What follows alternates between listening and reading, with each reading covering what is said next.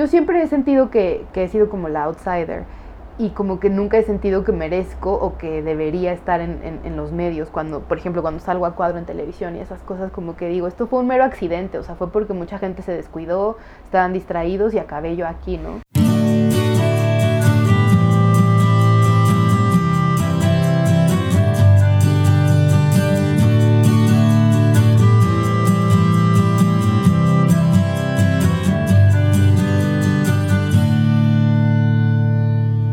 Hola y bienvenido, yo me llamo Andreas Ostberg, este podcast se llama Habitat y lo estás escuchando en iTunes o en sanfora.com diagonal Habitat.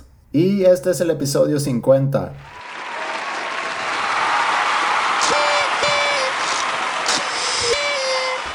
Algo que a lo mejor vale la pena celebrar y quiero pedirte tu ayuda. Si es que te gusta el podcast, postea en Twitter, Instagram o Facebook una liga al mismo con una pequeña recomendación. Muchas gracias por escuchar y pues vamos por otros 50. Mi invitada en este episodio empezó su carrera en la radio y se hizo muy reconocida como la reclu en Reactor, pero se llama Ileana Rodríguez.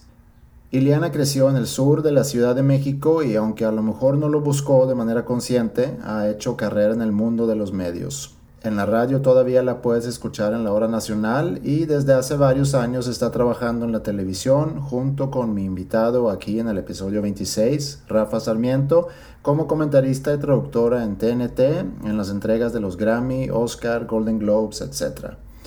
Pero si también la quieres ver, no solamente escuchar, lo puedes hacer en Fashion Police México en E! Y como te darás cuenta al rato en la entrevista, Iliana es una mujer risueña y encantadora y estoy seguro que pronto vayamos a ver mucho más de ella en la televisión. En Twitter la encuentras como Reclu y en Instagram como Iliana2. A mí me encuentras en cuentas mucho menos visitadas y que a lo mejor por lo mismo valen la pena ser mencionadas. Twitter Andreas Ostberg e Instagram Andreas1825.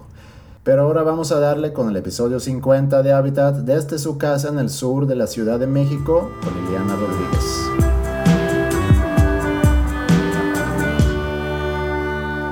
¿Era prueba o ya empezamos? No, ya empezamos, pero, pero es que tengo que agarrar mi celular porque ah. sí tengo algunas preguntas. Ok. ¿Tú creciste aquí en el DF? Crecí en el DF, sí. ¿En qué parte de la ciudad? En el sur, siempre fui sureña, más cerca de Coyoacán. ¿Y, cómo era crecer ahí?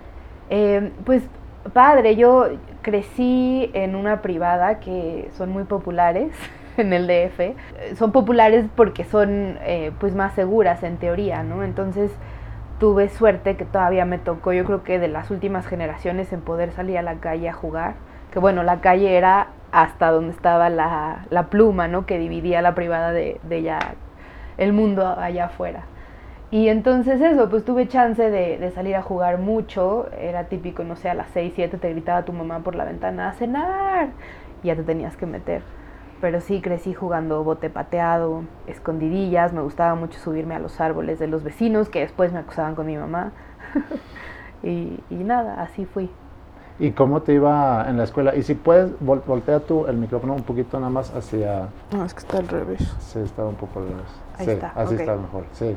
Perfecto. ¿Y cómo te iba en la escuela? Mal, fui siempre de las burras del salón. Era muy mala para hacer tarea, era muy mala para estudiar. Siempre me fue muy bien en inglés era como mi materia favorita, principalmente... ¿Pero era un colegio bilingüe, bilingüe o tomabas clases en, en, inglés? Las dos. Primero fui en una escuela muy religiosa que no enseñaban, o sea, sí había clase de inglés, pero era muy leve. Y entonces sí, tuve clases, bueno, iba a Langdelo, se llamaba la escuela. Y ahí estuve muchos años, pero yo creo que yo aprendí inglés sobre todo por la televisión y las revistas. Desde muy chiquita me estuve expuesta a la televisión gringa porque mis papás tenían antena parabólica y yo tengo hermanos mayores, entonces compartía cuarto con mi hermana, que es diseñadora gráfica, y cuando ella estudiaba la carrera todavía no, era de computadora, sino todo era mano. Entonces cuando ella tenía sus entregas, compartíamos cuarto y estaba hasta las 5 de la mañana dibujando, y entonces yo me iba a dormir y me despertaba con lo que ella veía, que era MTV obviamente.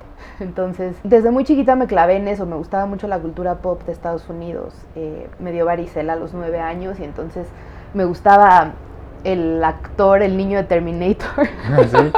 Ah, ¿Cuál? ¿El de Terminator? Edward 3? Furlong, el de la 2. Ah, de la 2, sí. Y entonces cuando me enfermé, como que mi familia cada semana que salían a comer fuera me traían revistas de Teen Bop y Sixteen y todas esas, Big Bopper. Y como para estar informada de este tipo, me forcé a aprender inglés. Sí. Y así fue, como más por la televisión, más por, por las revistas que por la escuela. Digo, obviamente también me ayudó, pero mi interés venía más de, de la televisión. Yo también era de, de revistas, de, de música de- y, de, y de leer sobre bandas y así. Y, Sí. y ahorita, digo, ahorita es muy difícil explicarle ese concepto a alguien que tiene todo en la en la computadora.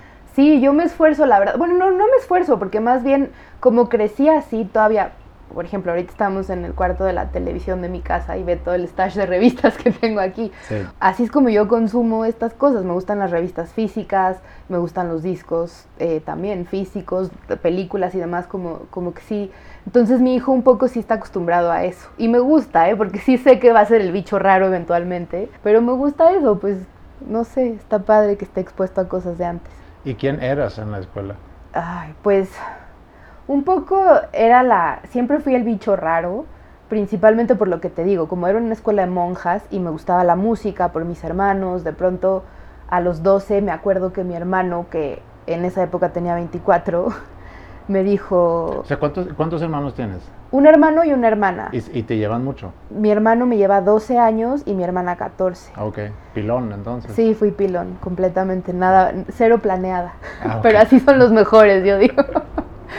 y bueno, entonces a los 12 me acuerdo que venía Guns N' O sea, todo viene de mi gusto por el niño de Terminator, te lo juro. Venía Guns N' Roses, lo vi en el periódico y dije, ah, es la canción de Terminator, Claro. quiero ir al concierto. Entonces mi hermano justo le encantaba Guns N' Roses y, y me dijo, "Ah, te hago un trato, como tú consigues que mi papá pague los boletos y yo te llevo a los conciertos. Entonces desde muy niña empecé a ir a conciertos con mi hermano y justo ajá, en una escuela de monjas donde todas escuchaban mucho pop como nacional y tal, pues sí, yo era como, ay, qué naca, ¿por qué te gustan esas bandas? ¿Por qué vas a conciertos? Como que encontraba ahí a dos, tres que también les gustara lo mismo y, eran mis amigas, pero sí se me veía como el bicho raro. De, las expresiones que yo he eh, aprendido aquí para describir así a gente, entonces, ¿no eras, no fuiste la fresa del colegio? No. ¿Fuiste la onga? Sí, onga. sí, me gusta esa palabra, nunca la había oído. ¿No? En femenino, está padre, onga. Ah, pues claro, se dice hongo. Sí, Se pero dice está hongo, padre. Sí, bueno, Sí, sí, más onga. más onga. Ajá. Ok.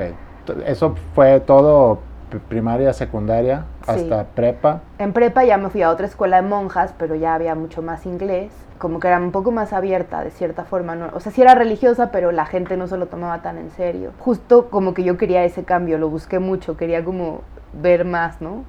Y, y ya, pues me, me cambié a esa escuela y no sé, tam- tampoco, o sea, sí tuve un grupo de amigas y tal, también era un medio el bicho raro. Acabé llevándome como con, con éramos un grupo de tres amigas porque dos de ellas eran guapísimas y entonces nadie, como que todas le tenían mucha envidia. Como era escuela de puras niñas, era muy así, como de programa de televisión. Les tenían mucha envidia, entonces eran medio rechazadas y yo también era medio rechazada y entonces acabamos como haciéndonos muy amigas. Prepa también fue de puras niñas. También, sí, Sí. toda mi vida. ¿Y a tu hijo te gustaría que esté en una escuela mixta Ah, o como no, tú? ya, va en una escuela mixta y laica y es todo en inglés. Proyectando todas mis Sí. obsesiones en él. ¿Era difícil estar en una escuela católica? O sea, tú lo cuestionabas de repente que no, no te no sentías que te encajabas, digo, por, por la que- religión. Pues no, igual yo creo que empecé a cuestionar la religión más tarde. De niña no era difícil, o sea, era padre de hecho, porque teníamos como una vez por semana te sacaban de clase una especie de guía eh, espiritual y entonces platicabas con ella y pues a esa edad también que tantas cosas espirituales puedes hablar, platicabas de tu día, de tu semana, Claro. de lo que hacías, lo que te gustaba y era divertido, era como buena excusa de salirte del salón y, y lo disfrutaba. Hubo un, un incidente cuando yo estaba en quinto de primaria, un tío mío murió de cáncer y, y estuvo aquí en, estuvo en México porque mi familia, mis dos familias son de Tampico. Entonces vino a México y se quedó en la casa para recibir un mejor tratamiento y tal.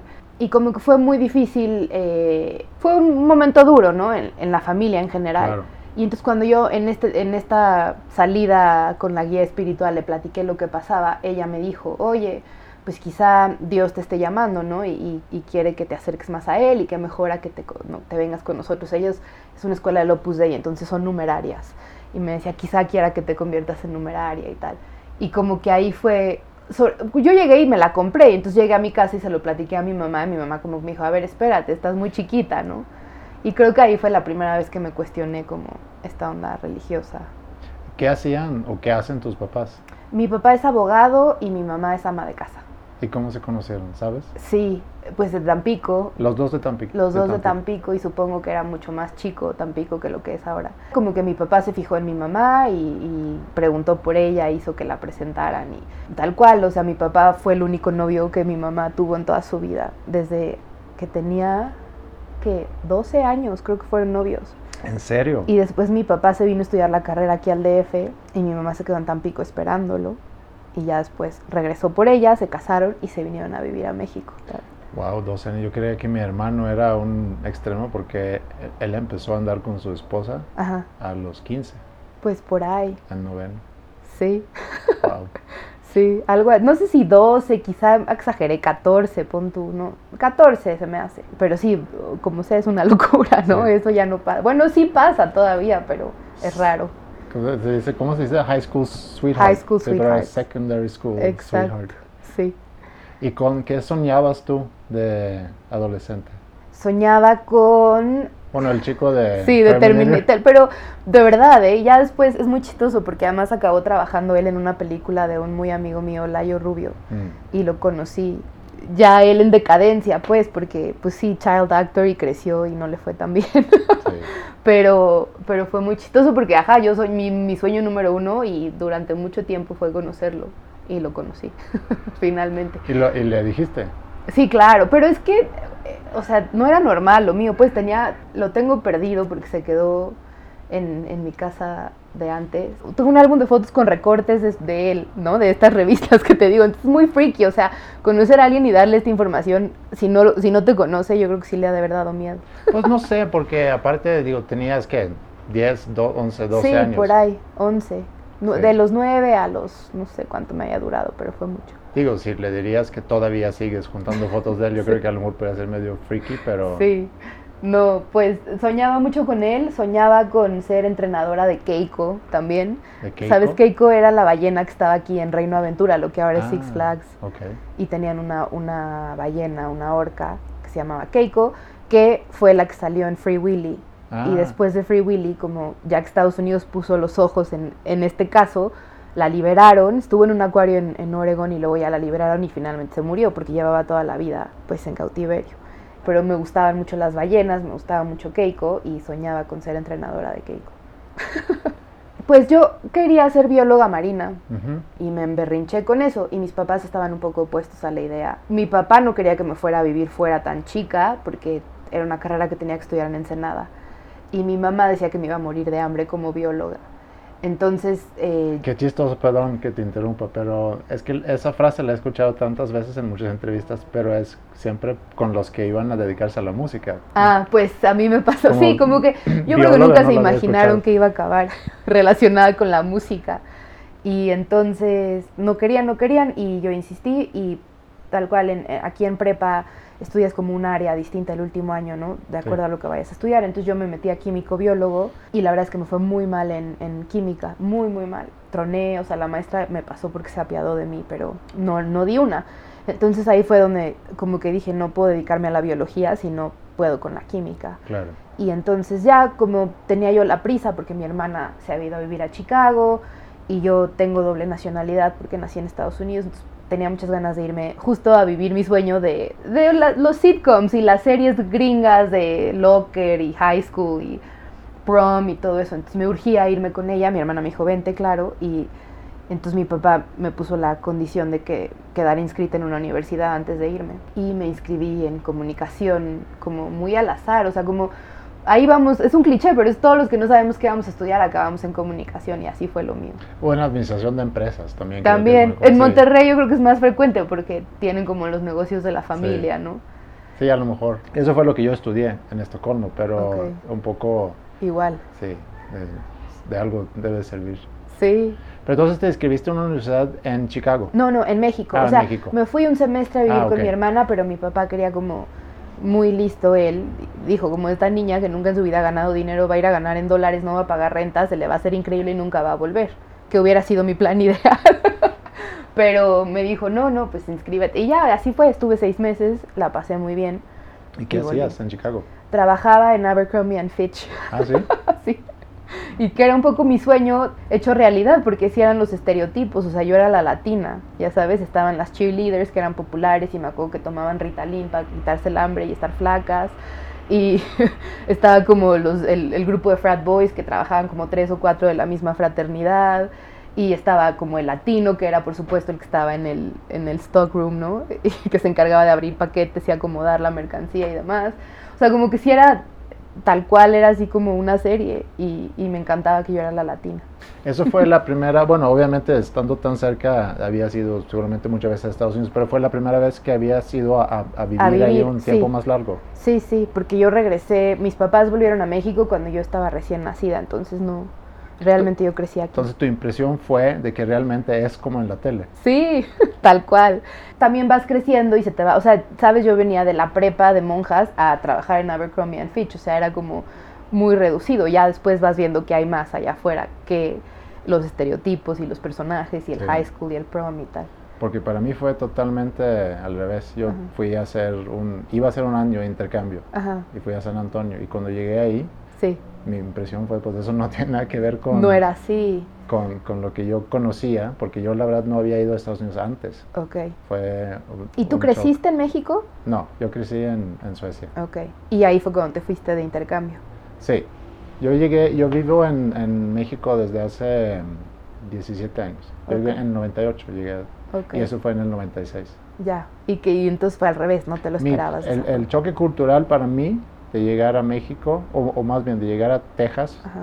fue mayor que el de llegar a Monterrey. Sí, me lo es que Texas además es el estado más radical, ¿no? Sí, sí. ¿Y que en dónde estabas? ¿En San Antonio? En San Antonio. Sí. Iba a ir a Austin. Ajá. Es que justo ahí es donde tenías que haber llegado. Iba a ir a Austin y en la mera hora como que cambié a San Antonio ya. por razones que no me explico. Pero terminé en San Antonio, Ok. aparte fuera de la ciudad, para llegar al centro. Sí. Todos era camión. coche. sí, y yo no tenía carro, necesitaba este, pedir ride a alguien para ir comprar leche. Claro. No, era como que no me gustó mucho. Shock. Sí, debe ser muy distinto. Y la gente tampoco me, como que no entendía bien la cultura y la gente. Entonces era muy raro. ¿Y cómo fue que acabaste en Monterrey? Volteando la entrevista. Volteando la entrevista, ¿no? No, se va, no Porque- es una plática Por- mutua. porque, en, porque en 94 conocí a una regia estudiando en Alemania. Ok, te enamoraste. Y, y me enamoré. Y por amor vine a México. Muy bien, qué bonita historia. Y por amor me he quedado. Muy bien, Sí. felicidades. Muchas gracias. Sí, eso fue ya hace 21 años Wow. que la conocí. Ya amarró. Sí, exacto. Ya maduró, ya amarró, ya, amarró, ya está. Muy bien.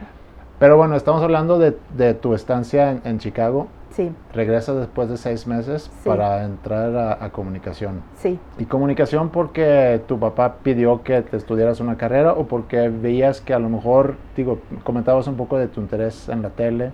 No, no, en ese momento no lo tenía tan presente eh, como lo de la tele. No sé, por alguna razón me llamó. A lo mejor sí venía por ahí, por mi interés en, en- en los medios. De hecho, primero cuando apliqué el examen de admisión lo hice para relaciones internacionales, ni sabía lo que significaba. Sí. Me gustaba el internacionales, ¿no? Y, y por ahí apliqué y después como que justo entre más se acercaba la fecha, me, me empecé a enterar un poco de lo que se trataba la carrera y dije, no, no, yo no tengo nada que hacer aquí. O sea, de verdad siento que es una edad, no estamos listos para decidir qué es lo que vamos a hacer el resto de nuestras vidas, ¿no? Entonces es, es- raro que tengas que escoger a, a esa edad, pero como que en ese momento, justo creo que sí fue por ahí, dije, no, no, no, esto no tiene nada, na- nada que ver conmigo. Y comunicación parecía muy fácil, que la verdad sí lo es, o sea, ha cambiado, ahora es mucho más específico, pero en ese momento pues era una embarradita de todo y decidí así y creo que fue la, la elección correcta porque justo llegué, yo estudié en la Ibero. Y yo venía de un ambiente muy fresa y luego me fui a Estados Unidos y como que me di cuenta que había otras opciones y regresé a la carrera y entonces fue padrísimo encontrarme con que, ajá, esos otros mundos también existían en, en mi ciudad, ¿no? Y estaban ahí cerca al lado de mí en, en clase, en la fuente, que era donde donde jangueábamos los alternativos. Los hongos. Los hongos, Y sí, éramos ondas. los pandrosos de comunicación y algunos de otras carreras, pero generalmente casi todos éramos de ¿Y comunicación. no era un shock ir de toda una primaria, secundaria, prepa de no mixto? Ajá, a tener hombres finalmente. Supongo que sí. No me no, no, o sea, no, no se me hizo tan complicado. Yo creo que más fue en Chicago, de que, ah, ya tengo hombres a mi alrededor. Ya. Pero en la carrera no lo sentí tan así. Ahora, sí, la verdad es que siempre, y, pero siempre he sido así, me gustan todos. O sea, y cuando llegué me gustaban todos, ¿no? Y yo creo que eso tiene mucho que ver con que no estás expuesta a pues, tener conversaciones y relaciones con hombres fuera de salir, ¿no? ¿Y cómo te iba en, en la universidad? Normal. No, no era la más brillante. Cuando yo estudié todos querían ser directores de cine. Todos mis compañeros tenían, estaban haciendo un corto o estaban trabajando en su guion o ya querían, eh, ¿no? Como filmar. Y a mí no me interesaba el cine. O sea, me gusta, me gusta ir al cine todavía, pero hacerlo no me llamaba nada la atención. Entonces siempre fui la que cargaba la luz en las, ¿no? Como que era bueno porque no entraba yo en ese pleito, porque a la hora de hacer equipos para los trabajos, o sea, las entregas finales generalmente eran un corto, o un comercial, o un video, lo que sea. Y entonces todos se peleaban porque fuera su historia, su guion, su, él quería dirigir, ¿no? Y yo como que, ah, pues lo que me pongan, él siempre acababa cargando el foco, o ya sabes, sentada en el costal de arena para que no se cayeran las cosas. Entonces, pues sí, siempre fui parte del equipo, pero no, no, nunca fue algo protagonista, ni, ni me llamaba por ahí. Y eso, la verdad es que es una carrera, o sea, puedes o no clavarte. Justo en la carrera fue cuando me invitaron al radio por primera vez. Era chistoso porque yo, la, o sea, mi primera experiencia en radio fue en Radioactivo. Ujú. Yo era muy, muy, muy fan, crecí escuchando la estación. Y entonces, pues no me la creía. O sea, cuando me invitan y llego y conozco a los locutores que había escuchado miles de años y, y estás ahí, estás haciendo algo real. ¿Pero te invitaron o fue algo que buscaste, quiero pensar? Pues fue, es que yo he tenido mucha suerte, la verdad. Me invitaron, conocí a Rulo en el Bulldog Café hace mil años.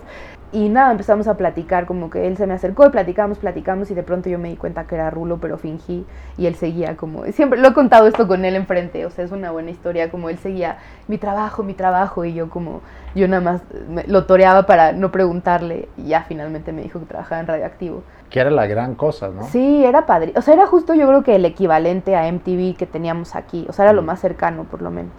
Era donde descubrías grupos, donde escuchabas, no sé, te enterabas de festivales que eh, en esa época era como algo muy lejano. Ahora tenemos un millón aquí, Sí. o te vas a Coachella o lo que sea, pero, pero en esa época era como algo que sucedía en Inglaterra, o, ¿no? o que sucedió en los 90 en Lollapalooza, y no estaba tan cerca. Entonces, ajá, oías las entrevistas con músicos que te gustaban, o, o las bandas o tal. Era otra cosa, es que sí era otra época completamente distinta. Ya tal, Rulo me invita a hacer un casting, me va muy mal. Y entonces me dijeron, no, pues pégatele a los locutores para que aprendas cómo se hace radio, porque veían que me gustaba. Yo platicaba mucho con Rulo de música, me fui a vivir a Chicago otros seis meses en ese inter, entonces con el dinero que ganaba, como mi hermana no me cobraba renta porque era un ángel bendito, y me iba a conciertos, compraba discos y tal. Entonces, cuando volví fue que Rulo me dijo, oye, pues te gusta mucho la música, ven, podrías hacer algo con nosotros. Y eso, como lo hice tan mal y vieron que me gustaba tanto, que me dieron chance. Entonces me le pegué, Olayo me invitó a su programa y ahí estuve un tiempo. Y ya, pues obviamente la escuela me dejó de interesar, ¿no? O sea, filmar el corto del compañero de banca que me daba, o sea, yo prefería estar ahí contestándole el teléfono y llevándole el café a Olayo, para mí era como más... ¿Saliste de la carrera? ¿Lo, de- sí, lo dejaste? terminé muy, terminé hace poco, bueno, hace unos cuatro años la acabé. ¿Por Sí, qué? Porque dejé, o sea, eran varias materias seriadas y luego... eh, No, pero ¿por qué regresaste a, a terminarlo? Porque me iba a ir a vivir a Austin, que ya no me fui a vivir a Austin nunca, Ah, pero quería irme con el título porque pensé que igual me iba a ser útil allá. ok. Bueno, regresando a, a la radio, entonces, ¿en qué consistía tu casting? Me acuerdo perfecto, me dieron una nota del periódico y era la nota en la que decía que Pete Doherty le había, se había metido a robar a la casa de Carl Barrett. Creo que sí era de Carl Barrett para robar, para por, por dinero para drogas. Esa Así, era, O sea, su bandmate, pues. sí, había sido como un escándalo. Y salió hasta en el Reforma, o sea, imagínate que el Reforma lo estaba publicando. Sí. Y eso fue mi casting, pero estaba yo de un lado del estudio, sola, con mi periódico, sin jamás en mi vida haber hecho nada enfrente de un micrófono. y al otro lado del cristal estaba toda la estación, que eran puros hombres. O sea, en esa época solo estaba Ilana Sod como mujer al aire. Y, y, todos los demás eran hombres. Entonces estaban todos productores, locutores, directores, todos estaban ahí viéndome. Y no, pues lo hice fatal, fatal. O sea, ahorita lo que te acabo de platicar fue mejor que, que el casting que yo hice. Pero les caíste bien. Vieron que me interesaba. ¿Qué crees tú? Porque tú empezaste a ganar mucha popularidad estando en, en, en Radioactiva. Eh, fue en reactor. O sea, yo, yo al aire, el aire entré a, a reactor. Radioactivo no me tocó justo. Ah, radioactivo, radioactivo, no. No, no. Radioactivo, sí. Radioactivo terminó. Yo estuve como los últimos seis, ocho meses. Y ya me había. Justo Layo llegó un día y me dijo: Prepárate que en dos semanas vas al aire. Y yo no dormía, estaba emocionadísima. Y a la semana cierran la estación. Como los Ah. dueños decidieron cambiar de giro. Entonces tu trabajo en la estación era más como un intern, como Sí. un asistente. De ahí es donde viene el, el recluta, porque Ok. me estaban reclutando. Ya. Ajá. Estuve como seis, ocho meses ya otra vez de regreso de lleno en la carrera y tal. Y después deciden abrir reactor y ahí me llamaron ya con un programa al aire y fue donde yo empecé como locutora. En aquel entonces, cuando te invitan a, a que seas locutora, ¿tú ya sentías que a eso me quiero dedicar? Sí. ¿O tenías algún otro plan? ¿O eso era por mientras, mientras voy Pues, averiguando qué es lo ¿sabes que que me gusta? Siento que a mí me falta mucha ambición, como que nunca, no, no, no lo pensé más allá. O sea, se, me salió esa oportunidad y dije, claro, la tomo. No pensé, o sea, ni que me iba a dedicar a eso toda mi vida, ni que no. Más bien fue como, ah, pues es lo que está enfrente. pues va. Vale. Y aparte es algo que me encantaba y que me interesaba muchísimo. Sí. Y lo hice, sí. ¿Y qué crees que fue el gran éxito de tu participación en Reactor? No sé. Alguna vez, no, no me acuerdo quién, yo no sé, creo que fue Marcelo Lara el que me lo dijo, como la mayoría de los locutores que estaban al aire en reactor venían o de radioactivo o de órbita. Todos venían de otro lado y como que de las primeras en, nacer en, en reactor y de surgir junto con la estación fui yo. Entonces creo que fue por ahí, o sea, como que soy la, la, prim- la primogénita de reactor, la primera hija de la estación.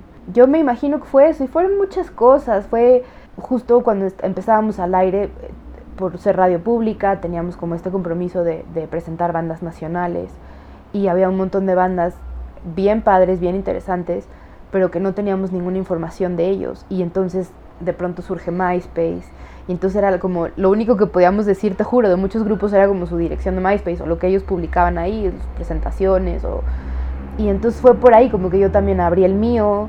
Y, y creo que fue eso, como ese movimiento que surgieron ambas a la par, ¿no? La estación, MySpace, empezaron a abrir lugares para tocadas. Entonces pues se volvió ya un estilo de vida, o sea, Tú tuviste como un rol importante de alguna forma, ¿no? En, en- en- si hablamos al nivel nacional de la escena musical. Sí, no, porque yo no era la responsable de la programación. Al final del día yo ponía lo que me daban. Ah, Sí tú tenía- nunca podías... O sea, sí tenía, por ejemplo, por cada hora me daban 40 minutos de programación, más o menos 40, 45. Y entonces el resto de los 20, 15 minutos que quedaban eran el corte comercial y que eran muy breves en reactor, la verdad, por lo mismo de radio pública. Y entonces a veces sí me daba tiempo de meter una, dos, tres canciones por programa de mi bolsa, ¿no? Pero no, yo no tenía, el, o sea, yo creo que a eso es completamente Rulo. Ese es el crédito que le pertenece a Rulo, porque él fue el que tuvo el ojo y el oído y el corazón como para seleccionar las bandas que, que salían al aire. ¿Y qué tanta influencia hubo por parte de, de las disqueras?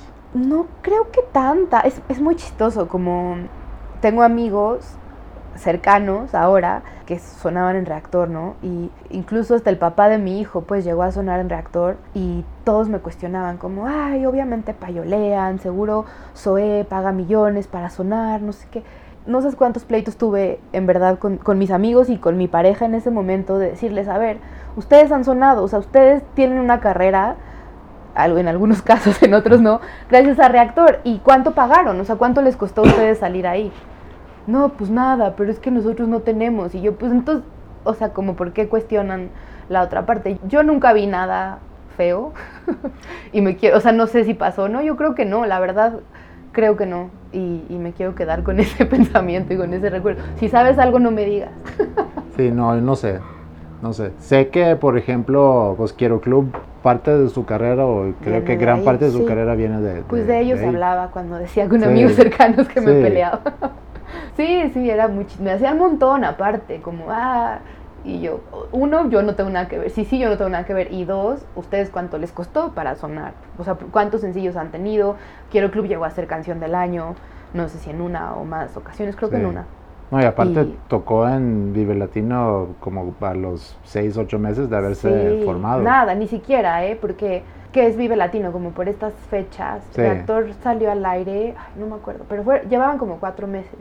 O sea, empezaron a ensayar para ir al Vive Latino. Pero, ¿y cómo te afectó el, el agarrar? Porque te volviste en una personalidad de radio, ¿no? Te hiciste muy popular, con mucho following. ¿Cómo te afectó eso?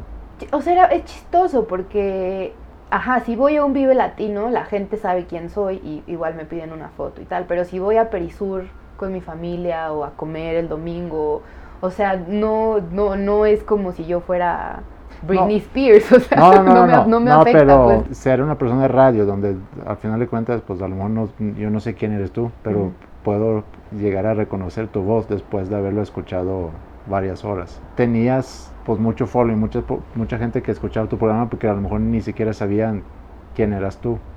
Es que ahí fue donde fue chistoso porque también creo que era como la primera generación donde ya los locutores teníamos cara, precisamente por MySpace. O sea, la, yo siento que la mayoría del público que escuchaba Reactor estaban en las tardes llegando de la escuela con su profile de MySpace también, por lo mismo, te involucras con las... O sea, era la única forma de saber de estas bandas, de Porter, de Quiero Club, de todos, o sea, todo el mundo era amigo, todo el mundo, o sea, era otra cosa, como mucho más, menos exclusiva, pues ahora Facebook es como a ver si te conozco, si no, tal. MySpace era para todos. Entonces, creo que, ajá, como que mucha gente nos empezó a poner cara.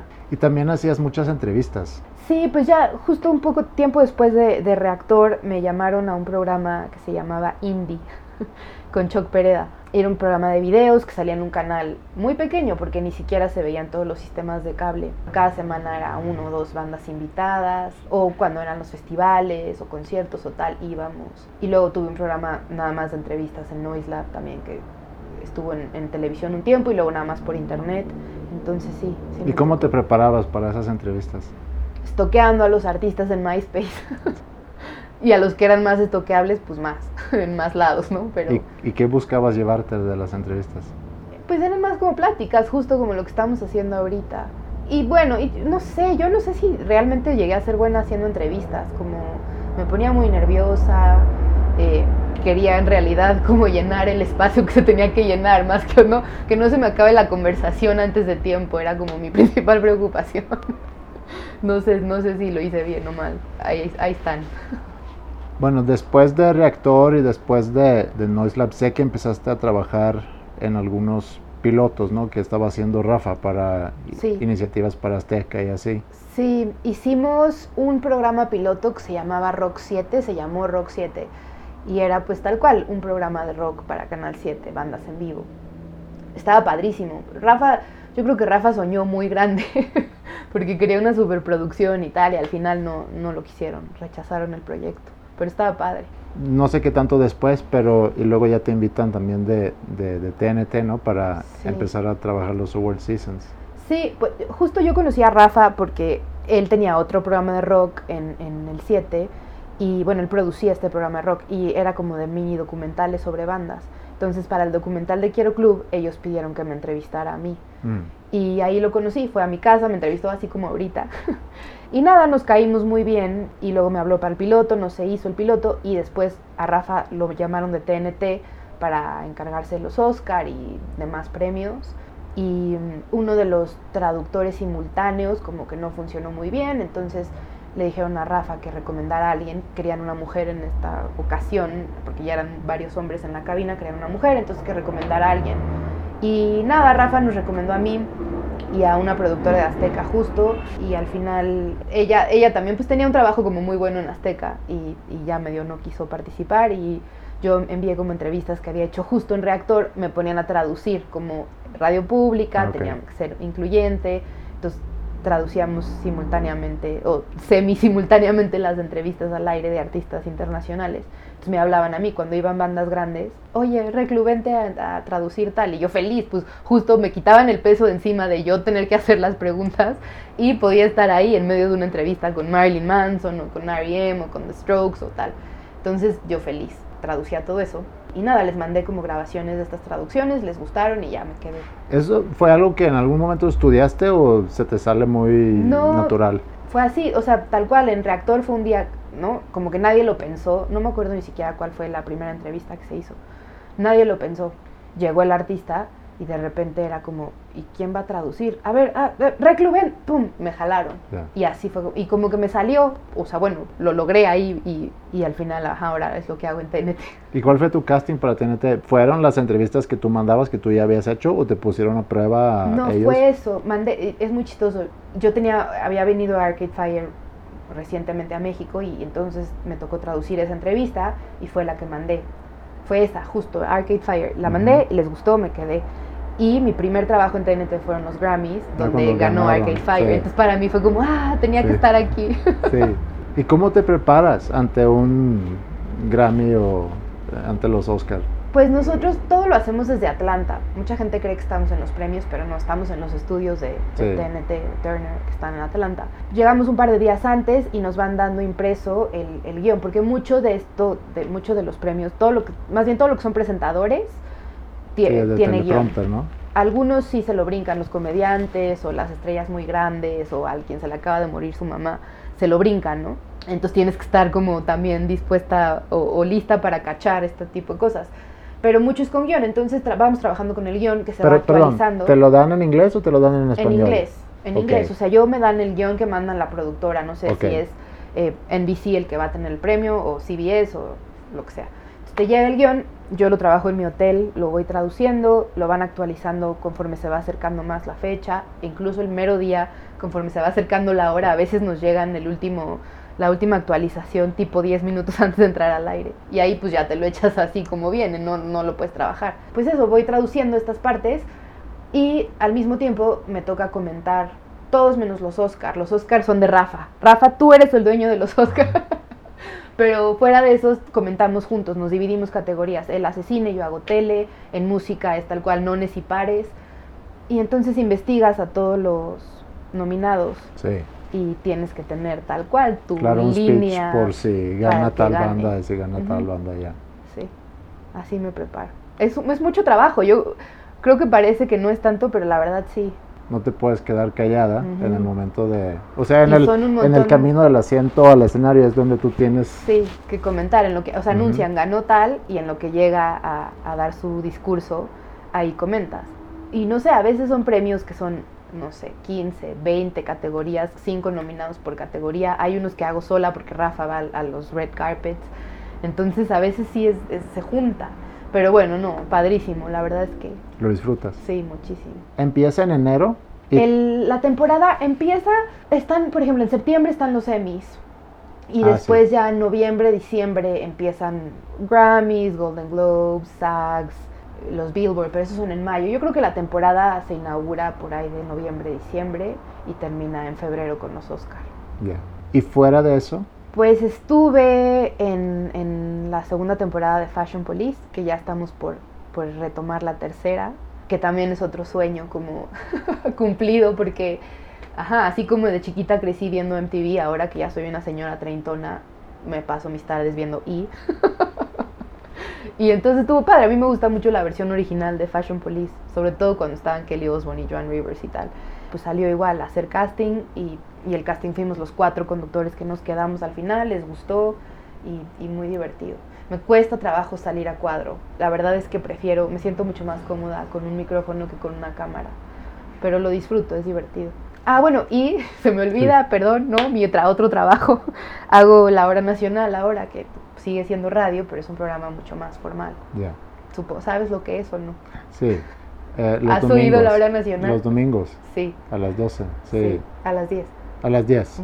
Sí sabía, pero como que no, no es una hora donde yo normalmente escucho carro. Digo, escucho carro. Estás en el carro. estoy en el carro escuchando radio, porque nada más escucho radio en el carro. Yo he descubierto que solo me oyen los chavos que tienen novia, porque es la hora que salen del cine y van a dejar a la ah. novia y les toca el, el trayecto de regreso a su casa y no pueden escapar. Yo me frustré mucho, yo estaba en el carro, puse radio, quería escuchar algo, cambié canal, había lo no mismo. Puedes. Los domingos a las 10 no puedes escapar de mí. Pues creo que no estabas tú, no, me acuerdo qué era. ¿Cuánto llevas haciendo eso? Eh, casi dos años. Pues yo creo que estabas Pero es que también pasa que la hora nacional, la primera media hora es la nacional, la segunda media hora es local. Entonces cada estado mm. tiene su media hora. Sí. quizá te tocó la local. A lo mejor. Sí, se me hizo curioso que está lo mismo en todos los canales. Lo siento. Seguramente no fue tu invento. no. Oye. Ya estaba así cuando yo llegué. pero te iba a preguntar el, el brinco de estar en radio, estar en reactor, que en una onda, pues a lo mejor más alterno, a algo ya sumamente hollywoodesco, comercial, inclusive lo de E Sí. ¿Has recibido, hay alguien que te lo, haya criticado o...? Sí, por ejemplo en Fashion Police me llegaba mucho, me caías mejor antes, este... ¿Sabes qué pasa? Que no, no me lo tomo tan a pecho, o por lo menos ese insulto de los que me llegan por Twitter es el que menos me afecta, porque no, o sea, ni siquiera han sido decisiones que se han tomado por dinero, han sido decisiones que me han gustado muchísimo y que me llenan muchísimo y me satisfacen muchísimo y no estoy peleada a hacer cosas por dinero tampoco, ¿eh? La verdad es que si me cae una buena oferta, o sea, ya, no sé, siento como que ya eh, era muy noventero ese discurso de, ¿no? Como todo independiente y stick it to the man. O sea, yo también ya estoy más grande, ya tengo un hijo, ya eh, cambian tus intereses. Pero bueno, te digo, no que no lo vaya a hacer nunca, o sea, no, no estoy negando que algún día me pueda vender, quizá, ojalá me pueda Pero sabes que lo de vender, eso, eh, regresando a Quiero Club, porque lo platiqué con Priscila, cuando dices lo del noventas, justo en los noventas era más el tema, eso, de venderse. Porque había una infraestructura ya creado por, los, por las disqueras, sí. que o estabas encobijado, no sé cómo se diga, por una disquera, o estabas muy alterno pero ahora que no todos pueden contar con ese apoyo, ese apoyo de las disqueras, y ahorita más bien es, pues tú muévete como puedas y, muévete con las marcas. O sea, para, para alguien chavito ahorita no se lo hace raro que alguien esté tocando y que sale en las tapas de la botella de Pepsi. Pues es que, y ven nada más eso, o sea, lo que te decía al principio, había hubo una época en la que los festivales no existían más que en Europa o en Estados Unidos o tal, y ahora tenemos todo, ¿no? La O sea, yo estoy impresionada este año, ¿no? Como cada fin de semana, por lo menos en esta época, han habido festivales, y muchos son a través de marcas, o sea, muchos si no llevan el nombre de la marca tal cual, eh, se hacen por los patrocinios de las marcas. Las bandas también, ¿no? Como que tienen que trabajar, ya no vendes discos, entonces ¿de dónde ganas lana, pues necesitas un patrocinio. Y a mí no se me hace malo, o sea, mientras tú, como banda, lo estoy hablando en este momento, o sea, mientras, mientras tú hagas la música que tú quieres hacer, pues agárrate de lo que sea, ¿no? Para exponerla. Es que no puede ser malo. O sea, entiendo en el concepto en los 90 donde dices, vendiste tu rola a un comercial. Si tú vendes millones de discos, no tienes la necesidad económica de colocar una rola con Chevrolet. Claro. Pero ahora pues para que tú puedas seguir haciendo y para que yo pueda seguir escuchando tu música, pues yo entiendo que te tienes que... Y si sale tu canción en el comercial de Chevrolet, entonces ya muchísima gente más que jamás a lo mejor hubiera tenido acceso a tu música, le llegas a esa gente. Aparte. Si a uno le llama la atención quién es esta banda, investiga, está padrísimo que ganas un, fan nuevo, ¿no? Ha cambiado mucho eso. ¿Cómo, cómo ves, hablando de, de la industria de la música? Conoces mucho, llevas muchos años desde la radio pues, conociendo e investigando sobre las bandas y la industria, ¿cómo ves lo que ha pasado en los últimos años? No a lo mejor a nivel nacional, digo internacional, pero aquí en México. Creo que tanto tú y yo somos fans del rock. Sí. Entiendo que es, pasa a lo mejor a ser sexta, séptima prioridad en cuanto a la música. Sí. Y esto es una pregunta recurrente en la hora nacional, porque es más como esta onda de buscan ellos como más inspirar o, alentar a los jóvenes a que se dediquen a, lo que, a su pasión, ¿no? a lo que les gusta. Entonces es como una pregunta recurrente cuando van artistas grandes y chicos, o de rock o de cumbia, o lo que quieras, ¿no? O sea, muchos ahí están y siguen y a lo mejor tienen que dedicar a otras cosas, pero yo lo veo en bandas cercanas, en amigos, ni siquiera son cosas ajenas a la música, muchos hacen jingles para comerciales de televisión o escriben para novelas o escriben para artistas pop, todos llevan una carrera paralela o tienen un sello o trabajan para un sello en una revista, o sea, como que tienes que buscar este trabajos alternos para poder llevar tu vida de músico. Y y qué padre, o sea, si pegas y si ya nada más te puedes dedicar a la música, está increíble. O sea, no sé, yo tengo varios trabajos para poder salir, ¿no? Eh, no creo que sea algo negativo, tampoco al revés, o sea, creo que eso es un buen filtro para que los que están ahí sea porque realmente les interesa. Como en mi caso, por ejemplo, yo quería tener algo que ver con la música, entendí que no lo iba a armar a lo mejor como músico, entonces pues a lo mejor puedo estar con una disquera y ya. Y ya muchos años después fue cuando empezamos con, con School of Rock, sentí, pues ya llegué, ya llegué a lo de la música. Y yo creo que es, es algo que es muy importante, hablando de música en particular, que yo puedo decir a los alumnos que a lo mejor dicen, pues yo me quiero dedicar a la música. Y bueno, te puedes dedicar a la música, pero hay muchas formas de dedicarte a la música. Sí. No necesariamente arriba del escenario con una guitarra. Y yo creo que también ya pasamos esa época, o sea que, por ejemplo, en nuestra generación los papás insistían mucho, no dejes la escuela, o que aunque tengas tu banda de rock, no dejes la escuela. Yo creo que ese mensaje ya se transmitió, o sea, yo creo que ya estas generaciones ya están conscientes, sí, de rock no voy a vivir. O sea, es rarísimo el caso de las bandas que nada más pueden dedicarse a, a la música, incluso ya siendo medianamente famoso, necesitas otro trabajo. Sí. Y eso está bien, o sea, y creo que ese es el mensaje, ¿no? Como, pues sí, no dejes la escuela, o sea, dedícate a otra cosa. Y puedes, se vale. Y si la música que haces realmente explota, entonces ya puedes dejar. Tu proyecto alterno puede ser trabajar en la empresa de tu papá. no. ¿Qué es importante para ti ahorita que, que eres mamá? ¿Qué es importante para ti pensando en, lo que hemos ido platicando en, la formación de, tu hijo? Bueno, para mí es prioridad eh, el inglés por obvias razones, ¿no? Y por eso es que decidí meterlo en una escuela, que, porque sí me interesa que, que, hable otro idioma y que lo hable bien. A mí me ha salvado de muchos apuros y un poco ahora vivo de eso, entonces quiero que, que él tenga esa oportunidad. Es difícil ahora, por ejemplo, como mamá, y no, no me voy a latigar ni nada, pero, pero sí es complicado porque pues quieres estar para tu hijo, pero también necesitas eh, mantener tu carrera por razones económicas y por razones pues personales, ¿no? Para, para seguir creciendo profesionalmente, para estar realizada como persona. Y eso se lo trato de transmitir mucho, porque él ya está en una edad en la que me cuestiona, sobre todo porque mi trabajo requiere muchos viajes. Pero ¿por qué vas a viajar, mamá? ¿Por qué tienes que trabajar, mamá? O sea, mi respuesta siempre es porque me gusta porque me gusta, porque disfruto mucho hacer mi trabajo y es lo que yo le quiero transmitir a él, que es importante que se dedique a algo que le gusta, que le guste, que lo satisfaga, que lo realice, ¿no? Y me parte el corazón y se oye muy cruel, pero sí se lo digo cada que me lo pregunta y sí quiero que le quede muy claro que el trabajo es por necesidad, pero también por gusto. ¿Eres feminista? Riot Girl. no, pues uh, tengo tintes feministas, diría yo, porque para nada vivo una vida como feminista. ¿Cuál es tu idea de una vida feminista? Debería decir más lo que pienso. Me guardo mucho lo que pienso en realidad. O sea, muchos temas no, no los hago. ¿Cómo no sé. no sé. no, me llama mucho. O sea, te juro, también esa parte. Me, siempre me ha llamado mucho el Riot Girl. Me encantan todas mis O sea, mis, mis rockeras y mis figuras favoritas siempre son mujeres. Eh, y me gustan mujeres fuertes. Por ejemplo, Kim Gordon, o sea, es como mi ídola número uno. Eh, me encanta todo lo que hace y lo que representa por ser mujer. Me gusta mucho Slater Kinney, o sea, siempre fue de mis bandas favoritas y pues ellas son así póster de, del Riot Girl y del feminismo y tal, Kathleen Hanna.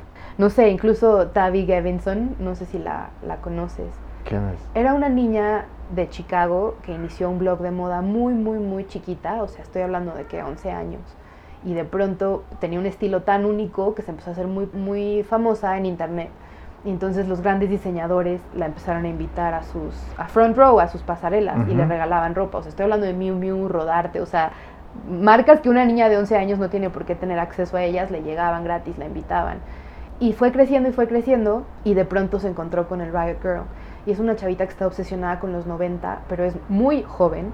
Y entonces es bien padre ver a través de sus ojos cómo ella vive los 90 ahorita, ¿no? En el 2015 cuando encontró el Riot Girl, como que decidió que ya no le gustaba la moda porque era muy banal y ella quería algo. O sea, ella sí es súper feminista. Se volvió, pero fue bien bonito ver todo el proceso de una niña inocente a cómo se fue transformando su mentalidad y entonces dijo, no, la moda ya no, ahora lo mío es como el feminismo. Sacó una revista por internet que se llama Rookie, es una revista para adolescentes pero toca temas, o sea, tiene colaboradores increíbles, hasta Obama creo que ha participado, o sea, se dejó entrevistar para Rookie, ¿no? Sí. Y, y tiene como gente padre entrevistando a gente padre y, habla, no sé, temas de sexualidad, pero en un tono para niños y como sin tabús. Y ahora ya es hasta actriz, la he visto en un par de películas, tuvo una obra en Broadway hace poco. O sea, como que sí es un fenómeno completamente 2000, 2000 y cacho, 2010, no sé cómo se diga esta década, ¿no?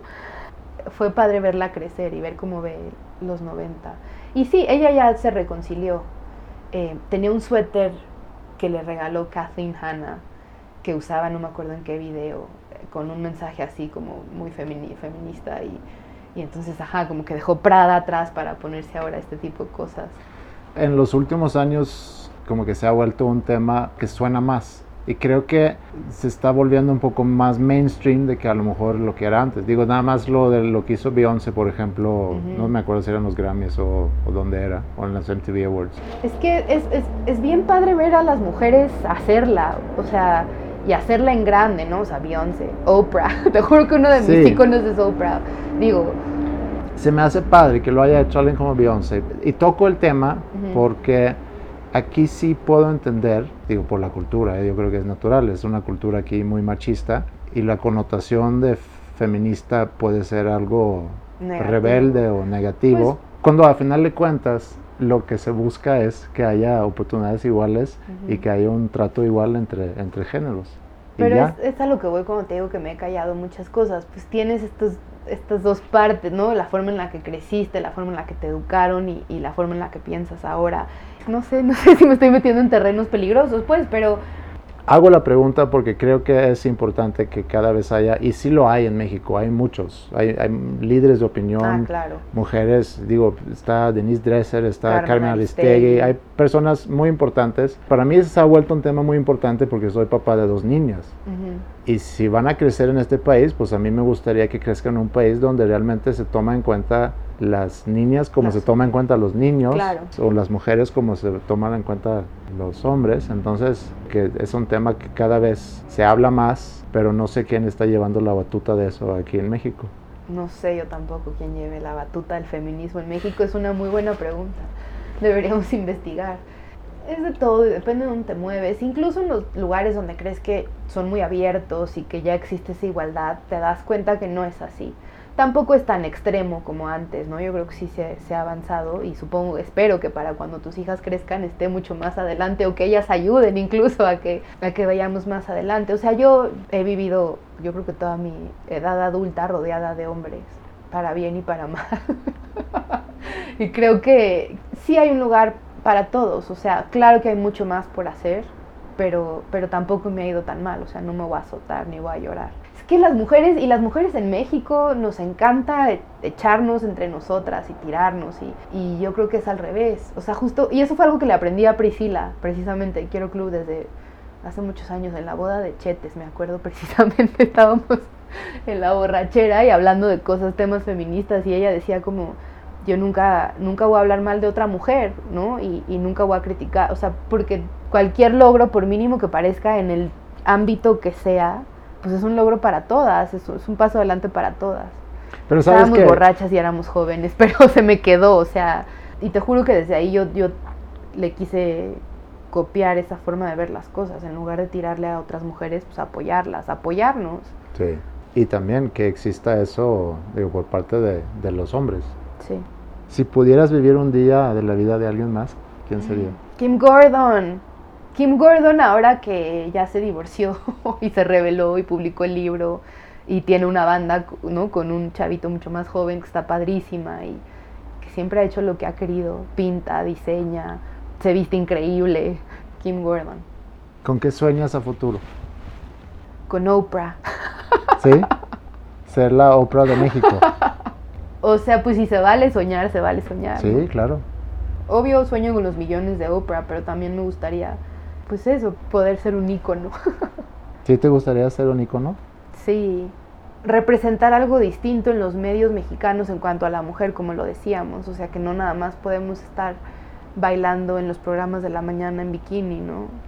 Y bueno, obviamente no todas las mujeres que están en la televisión hoy en día representan eso, pero yo siempre he sentido que, que he sido como la outsider y como que nunca he sentido que merezco o que debería estar en, en, los medios cuando, por ejemplo, cuando salgo a cuadro en televisión y esas cosas como que digo, esto fue un mero accidente, o sea, fue porque mucha gente se descuidó, estaban distraídos y acabé yo aquí, ¿no?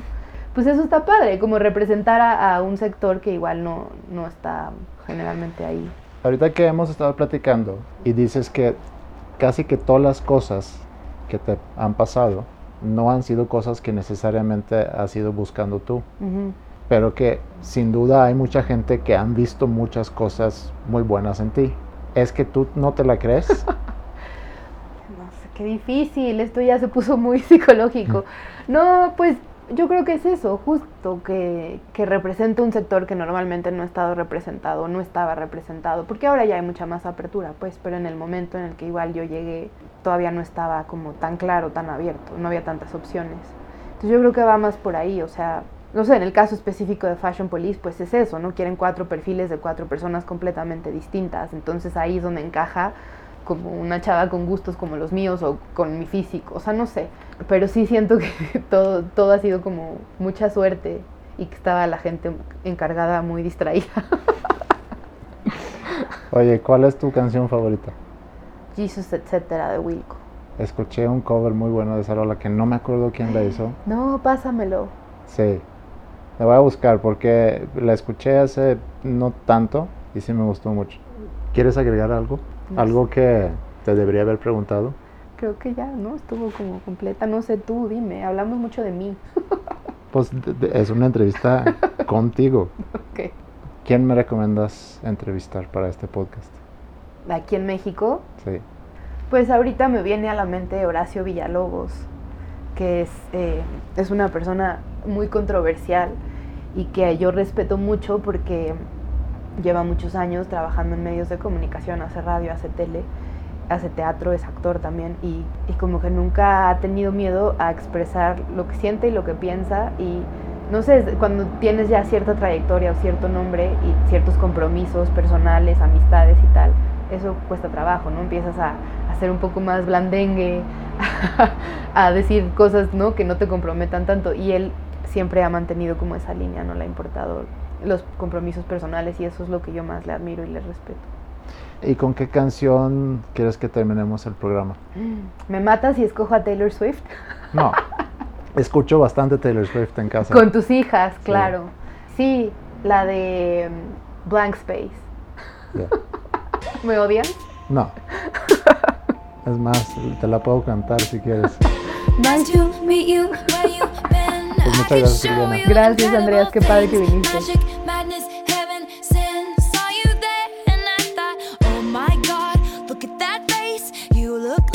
next mistake.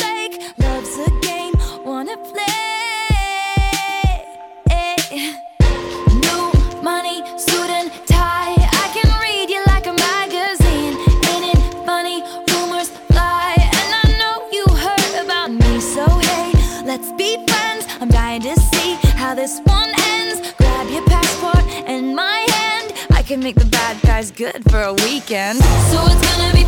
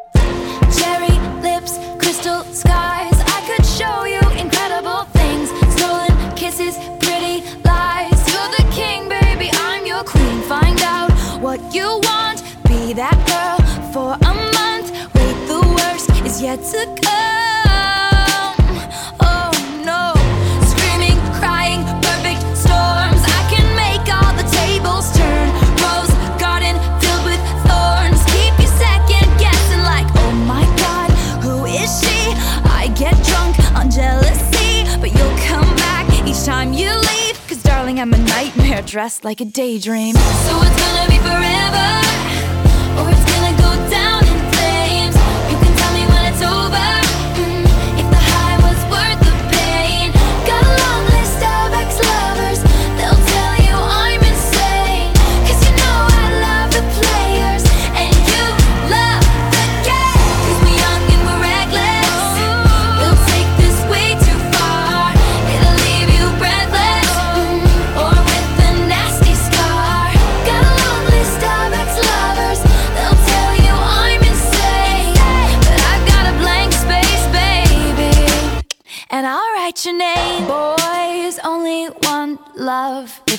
torture.